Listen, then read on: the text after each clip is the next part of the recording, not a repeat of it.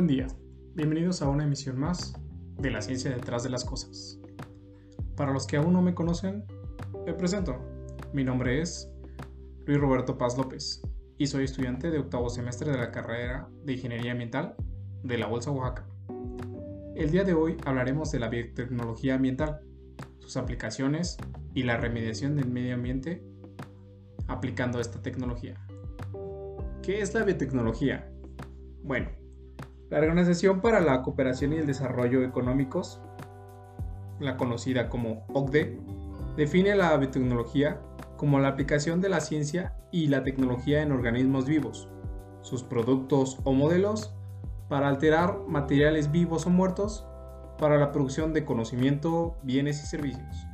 La biotecnología convencional, entendida como la aplicada a los servicios del sector médico y farmacéutico, sigue siendo considerada por una buena parte de la sociedad como la dominante y la más atractiva, mientras que las aplicaciones medioambientales son conocidas como las ramas secundarias, aún marginales, en un mundo en el que la sensibilidad por el deterioro ambiental sigue creciendo y somos pocos los que en verdad nos preocupamos por el medio ambiente. Bueno, y a todo esto, ¿qué es la biotecnología ambiental?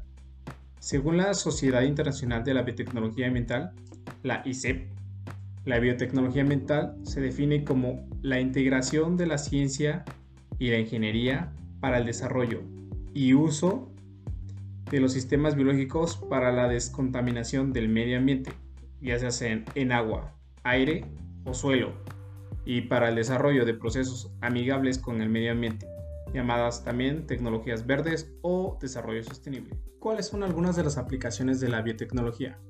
Bueno, podemos dividir las aplicaciones en cuatro áreas. La primera sería la agricultura y la ganadería.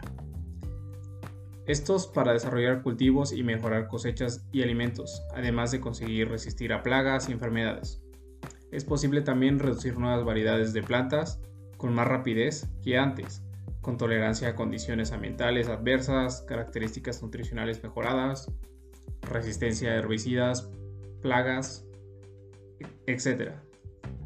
Se utiliza en los sistemas de diagnósticos de enfermedades, en, en, uso de organismos vivos o sustancias producidas para mejorar la productividad de cultivos o control de plagas. También en el cultivo de células y tejidos in vitro para producir plantas a gran escala en cultivos genéticamente modificados, conservación de germoplasma, estudios de diversidad, evolución genética de poblaciones y programas para la mejora. También tenemos la aplicación biosanitaria. Esta sería para obtener fármacos, diagnosticar enfermedades, vacunas y terapias celulares, identidad molecular. También tenemos la aplicación del proceso industrial. Se aplica en sectores como la cosmética, la alimentación, los combustibles y las sustancias químicas. Esto para ayudar a conseguir aditivos, saborizantes, colorantes, detergentes, alcohol carburante, etc.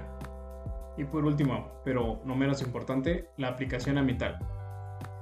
Esta se aplica en el tratamiento de residuos líquidos contaminados, en el manejo de residuos sólidos, en la recuperación de metales y también en el diagnóstico y detección de sustancias o residuos peligrosos.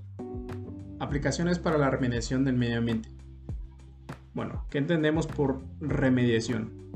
En este caso sería cualquier proceso que utilice microorganismos, hongos, plantas o enzimas derivadas de ellos para retornar un medio ambiente alterado por contaminantes a su condición natural.